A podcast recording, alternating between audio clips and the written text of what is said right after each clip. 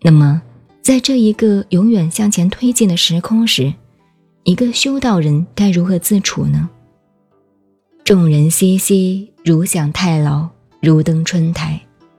我独泊兮其未兆，如婴儿之未孩。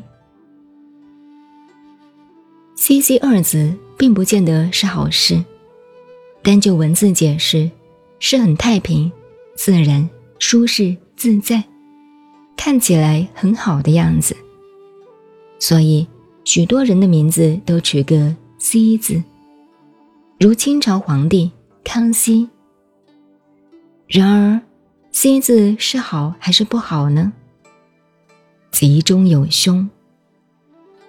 司马迁史记上提到：“天下攘攘，皆为利往；天下熙熙，皆为利来。”我们看这个世上每一个人，外表看来好像都没有怎么样，平平安安活着。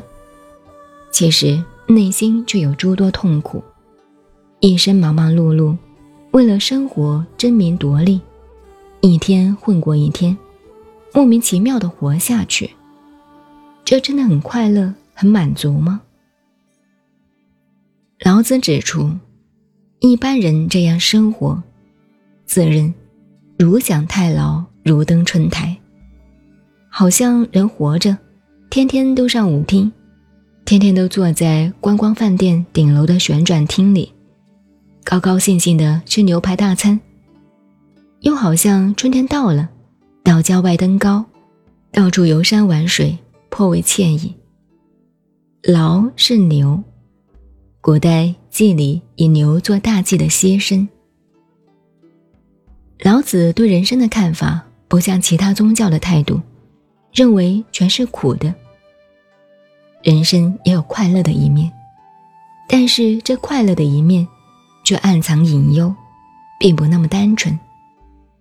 因此，老子提醒修道者，别于众人，应该我独泊兮而未兆，要如一潭清水，微波不兴，澄澈到底；应该如婴儿之未孩，平常心境。